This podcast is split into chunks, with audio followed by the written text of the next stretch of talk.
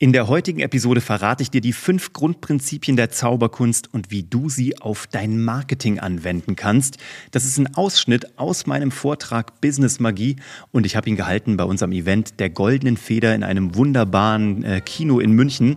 Und was du davon hast und wie du diese fünf Prinzipien sofort auf dein Social Media anwenden kannst, das erfährst du direkt nach dem Intro.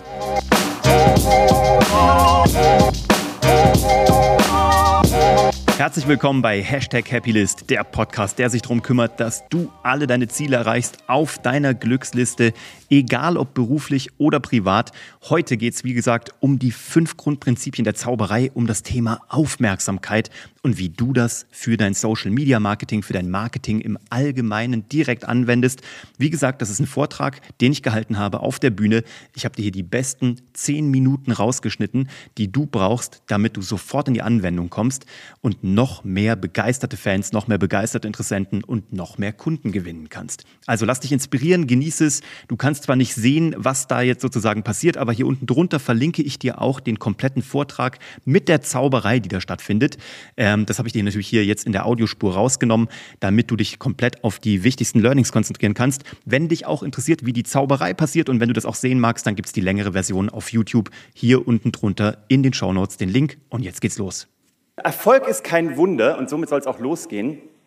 Erfolg ist kein Wunder, aber wundervoll. Ich will euch ein bisschen was heute erzählen über das Thema Unternehmer-Mindset oder so ein bisschen ähm, der Wachstum oder das Wachstum, was man als Unternehmer so über Jahre macht. Ich bin jetzt schon relativ lange Unternehmer. Ich glaube, ich habe mit 16 angefangen, war ich das erste Mal selbstständig.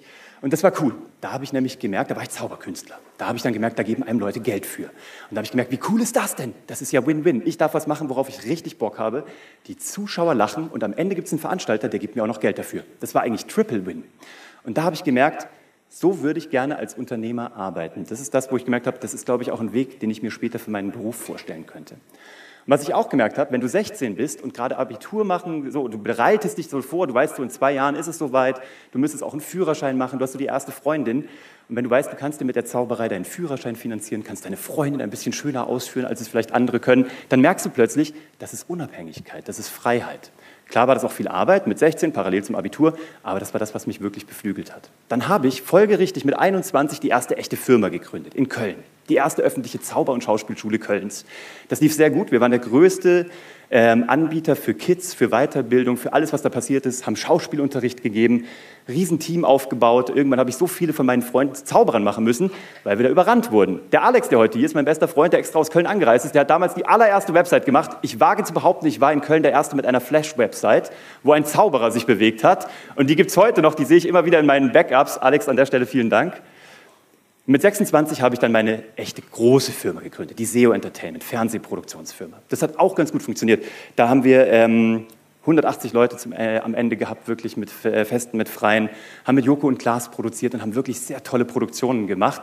Und das äh, hat dann folgerichtig dazu geführt, nachdem ich die verkauft hatte, dass ich mit 38 meine aktuell letzte Firma gegründet habe, was hoffentlich so bleibt. Und das hat bisher auch ganz gut funktioniert. Und die haben wir genannt die Kalamann von Grafenstein. Und dann kam ein Freund von mir, der Burak. Der Burak Kisilai kam zu mir und hat gesagt, Uwe, der ist auch sehr erfolgreich übrigens, der hat mich gefragt, Uwe, gibt es so, einen, so einen Grund, irgendwas, wo du sagst, ähm, warum hat das alles ganz gut funktioniert? Warum sieht das so aus, als wäre das so wahnsinnig erfolgreich? Dann habe ich gesagt, weil ich alles andere weglasse, was nicht so erfolgreich war, weil das würde viel länger dauern zu erzählen. Aber das war nicht der Grund. Was ich überlegt habe, ist, während ich darüber nachgegrübelt habe, sind mir zwei Sachen aufgefallen. Zum einen hatte ich früher, als ich jünger war, signifikant mehr Haare. Das war Erkenntnis Nummer eins. Das zweite war, ich hatte schon immer einen kleinen Hang zum Dramatischen. Also nicht groß, aber so ein bisschen, könnte man sagen. Und ich war immer schon Zauberkünstler. Da komme ich her. Damit habe ich mit acht Jahren angefangen. Habe dann meinen Zauberkasten gehabt, mit achteinhalb meine erste Zauberschule in Kassel. Habe dann erste Shows in der Gruppe, mit 16, wie gesagt, selbstständig, das erste Mal gezaubert, dafür Geld verdient. Jedes 60. Jubiläum, jede Kindergartenfeier, alles, was nicht bei drei auf dem Baum war, habe ich bezaubert. Ähm, mit 21 die Zauberschule gegründet, mit 22 war ich hauptberuflich Magier, tatsächlich. Ich war der Haus- und Hofmagier der Messe Köln, habe da alles, irgendwie jeden Messestand, jede Ausstellerparty gemacht. Und mit 27 hatte ich dann meine eigene Show auf RTL 2, ähm, die hieß It's Magic. Und ähm, das war alles cool, das ist Gott sei Dank schon lange wieder her, deswegen haben die Leute das zum Glück auch alle wieder vergessen. Ähm, aber mir ist was klar geworden dabei, also ähm, als ich mit Burak drüber gesprochen habe. Und zwar ist mir klar geworden, Magier verkaufen das schwierigste Produkt der Welt. Und ich habe noch nichts Schwierigeres gefunden. Es ist ein Produkt, was ich euch verkaufe und in der Sekunde, wo ich es euch verkaufe, wisst ihr, ich lüge euch straight ins Gesicht und es gibt es gar nicht. Und trotzdem wollt ihr es haben und ich verkaufe es euch. Und trotzdem macht es was mit euch. Und da habe ich gemerkt, okay, das ist doch ganz spannend. Magier verkaufen ein Wunder. Ja? Unternehmer verkaufen Lösungen. Und jetzt stellt euch aber mal jemanden vor, der hat Rückenschmerzen und kommt morgens nicht mehr aus dem Bett raus. Und da kommt ein Unternehmer und macht mit dem Rückentraining oder was auch immer und der kommt wieder aus dem Bett raus. Dann ist eine Lösung ein Wunder für diese Menschen. Und das Problem ist, Wunder lassen sich nicht mit Fakten verkaufen. Das ist ja das, was wir bei GDV immer und immer und immer wieder erzählen. Wunder lassen sich mit einer Sache verkaufen, nämlich mit einer Geschichte. Und dann habe ich überlegt, Warum kann ich das so gut machen? Ich meine, ich mache das sehr häufig, ich erzähle sehr gerne, gerne, Geschichten. Warum macht mir das so Spaß, euch das weiterzugeben? Weil es fünf Grundprinzipien der Zauberkunst gibt. Und diese fünf Grundprinzipien der Zauberkunst kann man eins zu eins auf Storytelling anwenden. Und das werden wir jetzt machen. Das ist das erste Prinzip. Sichere dir die Aufmerksamkeit, sichere dir alle Ohren, sichere dir alle Augen. Sonst kannst du als Zauberer auf der Bühne nicht bestehen. Wenn die Leute nicht da sind, wenn du nicht präsent bist, kannst du deine Zaubershow in der Sekunde einpacken, zurück in diesen Koffer und von der Bühne gehen. Beim Content, bei Storytelling ist es genau das Gleiche. Holt euch die Aufmerksamkeit in der ersten Sekunde und haltet sie und lenkt sie. Das ist das, was ein Zauberer macht. Durch Informationsüberforderung oder Unterforderung. Was sagen wir euch über LinkedIn-Starter? Wir sagen im ersten Header entweder eine Überforderung, das heißt eine heftige Aussage, wie zum Beispiel 222 Leute waren von uns begeistert, nur einer nicht. Und das ist der Grund. Das ist so, das wäre eine Unterforderung. Da willst du nämlich wissen, oh Gott, was, warum, warum, warum war der nicht begeistert? Das ist eine klassische Informationsauslassung, eine Ellipse. Man kann die Leute aber auch überfordern und mit einem Big Bang reingehen. Wir haben drei Preise gleichzeitig gewonnen. So, und dann sind die Leute, so, welche waren das? Und so arbeitet Zauberei. Und wenn, das, wenn ihr das nicht holt, haben wir euch, glaube ich, in den letzten GDV-Calls gesagt, die Aufmerksamkeitsspanne hat sich umgedreht. Man hat in der Schule mal gelernt, wir fangen lockerflockig an, gehen zum retardierenden Moment, das sagt ab, wir gehen wieder hoch, bauen Spannung auf und machen ein schnelles Ende. So hat man es mal gelernt in der Schule. Das Ding hat sich gedreht. Und zwar so. Ihr fangt mit einem Big Bang an, ja, der ist drin, weil da habt ihr diese drei Sekunden, egal auf welcher Plattform, da holt ihr die Leute ab, da verkauft ihr euren Content und erst dann lassen sie sich drauf ein. Wenn ihr das nicht macht, wird es sehr, sehr schwierig. Das bringt uns zu Grundprinzip Nummer zwei. Das sagen wir nämlich auch immer. Ich habe es auch mal da draufgeschrieben. Ich, ich habe nur mal gelernt, man soll die ganze Bühne ausfüllen, deswegen laufe ich immer hin und her. Ähm, deine Bühne, deine Regeln. Als Zauberer wirst du nicht gut, indem du das machst, was alle Zauberer machen. Du wirst dadurch gut, indem du deinen eigenen Charakter findest, deinen eigenen Stil. Was wir euch sagen ist, eure Kanäle, eure Regeln. Ja, und das heißt, auf euren Kanälen dürft ihr machen, was ihr wollt. Die gehören euch. Wenn es zu eurer Marke passt, werdet ihr das darauf tun. Es ist wurscht, wenn euch Leute sagen, das macht man nicht, weil mit das macht man nicht, da baut man auch keine Marke auf. Ja? Eure Kanäle, eure Regeln. Prinzip Nummer drei. Heißt beim Zaubern üben, üben, üben, üben. Dieser Trick für Nicht-Zauberer dauert technisch zu lernen ungefähr, ich würde behaupten, eine Stunde 45. Für Zauberer dauert der ungefähr 17 Minuten, um ihn technisch drauf zu haben. Ich stehe jetzt seit ungefähr 30 Jahren auf der Bühne, noch nicht ganz, doch, nee, doch, länger, seit ich acht bin. Also tatsächlich über 30 Jahre auf der Bühne und für den vor, seit ich zehn bin, weil technisch hast du den sofort drauf. Das ist wie auf LinkedIn, jeder kann dort posten, jeder kann einen Text dort platzieren und jeder kann auf Absenden drücken. Das ist die Technik aber die interessiert ja niemanden.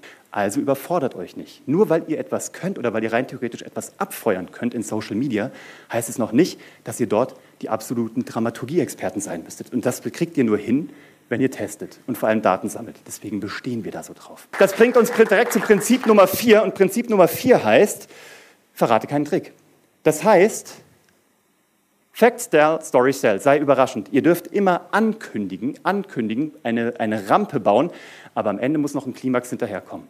Was wir machen ist, wir haben auf unser äh, Event, auf den Lounge, haben wir die ganze Zeit Klimax, Klimax, Klimax. Wir haben Rampe, Rampe, Rampe gebaut und wir haben da über 3000, mittlerweile 5, 3500 Leute plus reinbekommen. Und die Leute fragen immer, warum kommen bei euch so viele Leute in diese Webinare? Wir schaffen 100 oder wir freuen uns über 200 oder 500 weil wir diese Rampen bauen und weil wir überraschend sind, weil wir immer einen draufsetzen. Wir machen eine, Ver eine Verlosung, wir machen ein Goodie, wir bringen die ersten Sachen, die du nur wissen kannst, wenn du in der Community bist, damit ein bisschen Rumor entsteht. Wir schalten Ads, wir machen äh, Audio-Dinge. Wir bauen auf allen Kanälen Spannung auf und wir probieren immer überraschend zu sein und auf Kanälen aufzutauchen, wo sonst keiner ist.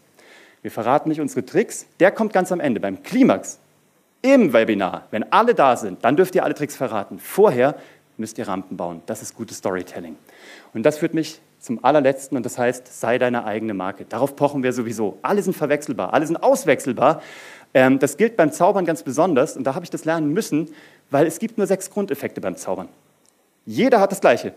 Jeder Zauberer, ob Siegfried oder Roy oder der Dieter von um der Ecke, der hier irgendwie Kindergeburtstage macht, wir haben Erscheinen, Verschwinden, Schweben, Restaurieren, Telekinese, Bewegen und Gedanken lesen.